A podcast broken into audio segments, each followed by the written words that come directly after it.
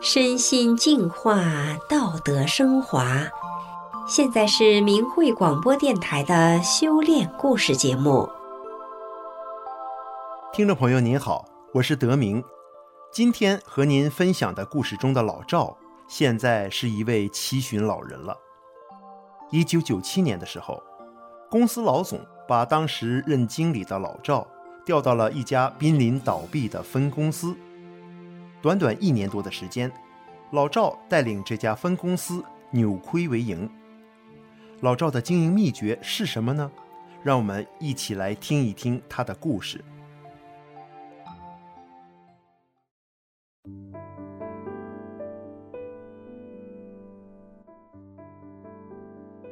当年我让分公司起死回生。我今年七十四岁。是个土生土长的山东人。一九九六年，我四十九岁，当时在一家台湾独资食品有限公司打工，总部设在济南，各地有很多分公司。我在外地分公司任经理，员工将近百人，我就居住在当地师级军区大院里。因为公司的员工都是年轻人。基本都是从山东各地招来的，都是十六七岁、二十几岁的孩子，文化低。我知道孩子们离家远，生活不容易，就尽量的从生活上照顾他们，让他们吃好喝好。我把货物原材料包装物集中起来，卖给收废品的，用这些钱去买毛巾，然后分给员工。虽然公司提供工作服，但夏天很热，我就用卖废品的钱给员工买白色的短袖大背心儿，给女孩子们买白色带花的短袖衣，让她们穿的凉快些、舒服些。公司老板来到我市检查工作，看到员工都穿着白色的短袖背心，就问厂长是怎么回事。厂长说。是经理用卖废品的钱亲自去买的，每月还发一条毛巾。老板有些感动地对我说：“谢谢你，经理，这么关心员工。”我说：“应该的，咱关心他们，他们会把工作干得更好。”老板说：“其他分公司没人去管这些事情，有的分公司还会克扣员工的生活费，伙食搞得很差。”我说：“老板，您放心吧，我会用心去搞好工作的。”老板肯定地说：“我相信你。”当时我刚开始修炼法轮大法不长的时间，说实在的，如果不是因为修炼了法轮大法，我是无法做到那样真心实意的为别人好的。说到我的修炼机缘，这还得从一九九六年新年放假去姐姐家串门说起。当时我在姐姐家看到她桌子上有本书，书皮上写着《转法轮》，拿起来一翻，看到作者的照片时，我内心突然有一种温暖和亲切的感觉，感觉作者很年轻，似曾相识。但又一时想不起在哪里见过。我脱口而出：“我认识这本书的作者。”姐姐说：“这本书可好了，书的作者是李洪志师傅。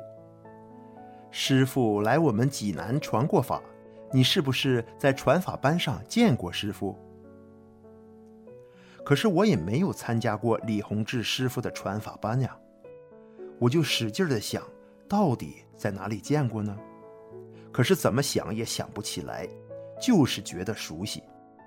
我嘴里喃喃地说：“我就是认识这位师傅。”姐姐说：“法轮大法还有五套功法，既要学法又要练功，这是性命双修的功法。”我说：“动作怎么练？”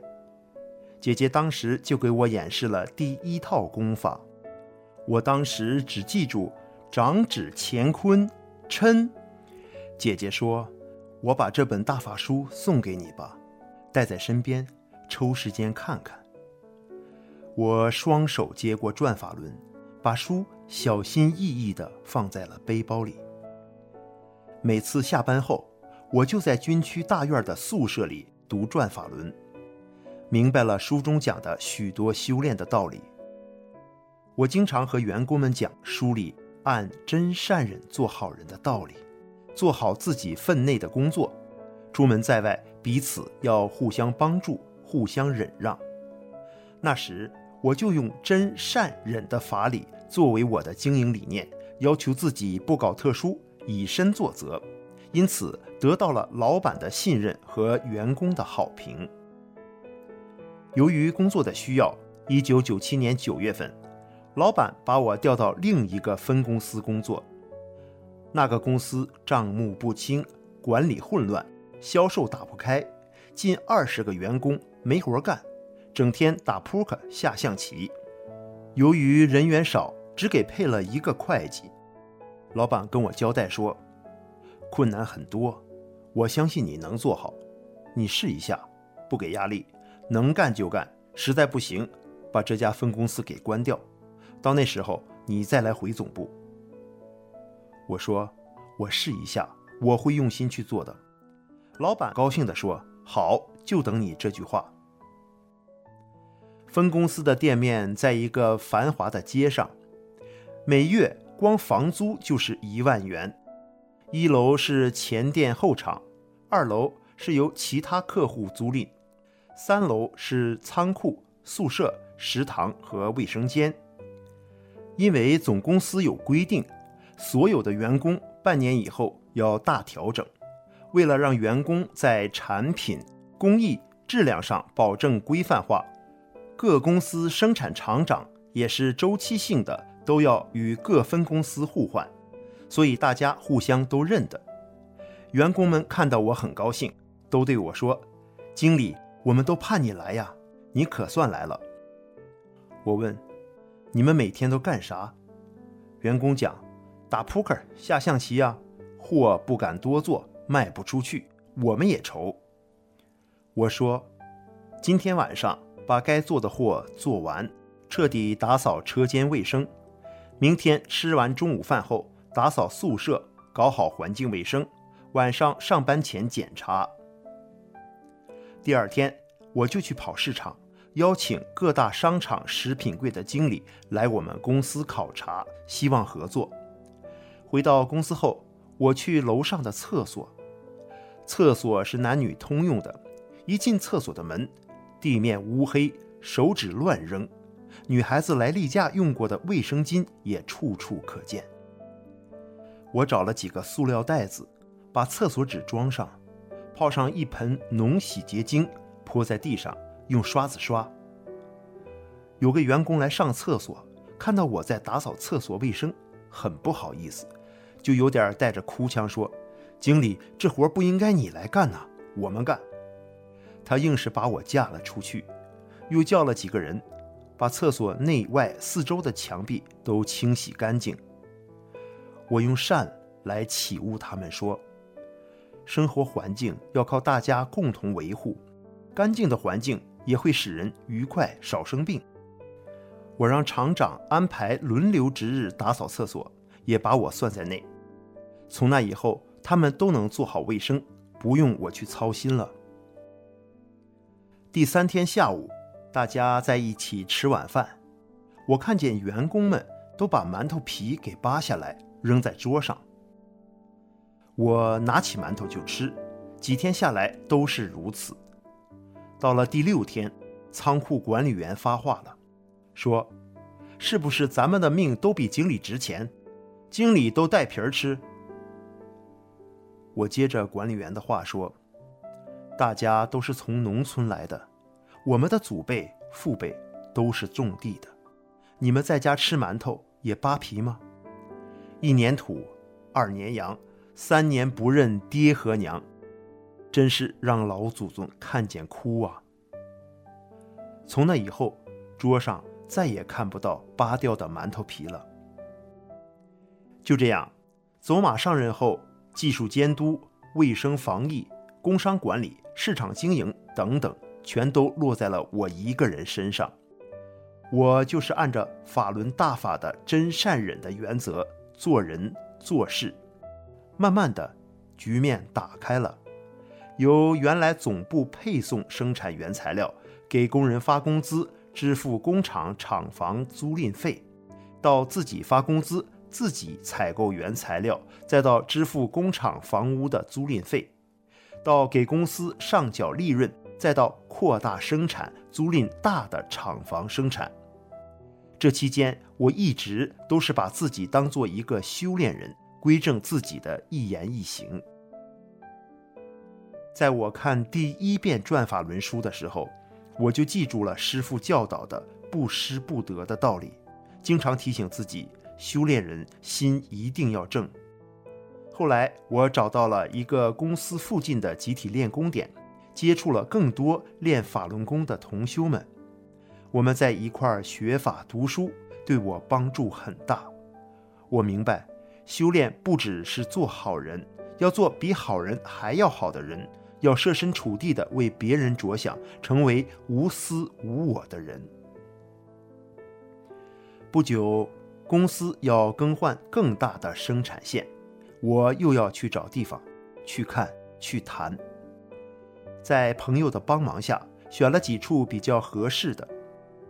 一九九八年的夏天，老板和总部的人员商量后，决定选在城乡结合部的一排临街的新建出租房。这个地方的交通方便，周围环境又不乱。我们一下租下来八间，每间四十平米的厂房，每间房租才三百元钱。这样算下来，光房租一项，每个月就节省下七千六百元。跟有关部门签约后，我们规划成独立一体的门户，前两间作为生产车间，以此类推，仓库一间，办公室一间，经理宿舍一间，女生宿舍一间，男生宿舍一间，食堂一间。定下后，由总部派来施工队进行装饰、装修、路面硬化、车库、锅炉房、厕所、配套工程等等，一应俱全。我在分公司里和员工一起时，我就跟他们讲法轮大法，讲按真善忍做好人，做好本职工作，告诉他们失与得的关系。因为我们住在农村，蚊子特别多，我关心员工生活上的事，严格执行伙食费管理，让他们吃好喝好，把结余的伙食费和卖包装物的废品钱，夏天。给员工买统一的蚊帐和毛巾被。当员工轮换时，带着统一发放的蚊帐、毛巾被到其他分公司上班时，其他分公司的经理向老总打小报告，说我乱花公司的钱，用公司的钱去做好人。总部就派总公司会计以检查工作的名义来查账，结果发现账本上根本没有这项支出。谣言也就不攻自破了。而且我所在分公司的伙食，职工们评价说是吃的最好的。老板到分公司来检查工作，在吃饭时，他问我是如何做到的。我说，我是练法轮功的，自己首先按真善忍做人，不占不贪，设身处地的为员工着想。从外地来打工的人离家很远。只有把他们的生活照顾好了，他们才能安心工作，才能干好工作。听别的员工讲，其他分公司的伙食没人管，饭做不好，员工不吃，全倒在食堂外面的大缸里，一天下来倒几大缸，员工们都出去买方便面吃，而我们这边的食堂外面没有大盆，更没有大缸，既不浪费，员工们还得到了实惠。老总的亲侄儿是个分公司主管生产的厂长，他轮换到我所在分公司工作时讲：“我都盼着到这儿来，你拿我们当人。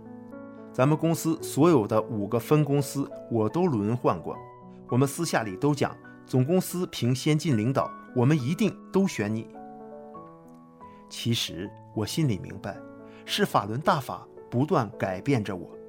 我感恩师傅传给我们这么好的大法，回想那个时候，神州大地有法轮大法修炼者的地方，环境就会自动地向好的方向改变。我一直坚信，法轮功学员在任何地方和任何岗位，都会用他们的善念和善行造福一方。好，听众朋友，今天老赵的故事就讲到这里了，感谢您的收听，我们下次再见。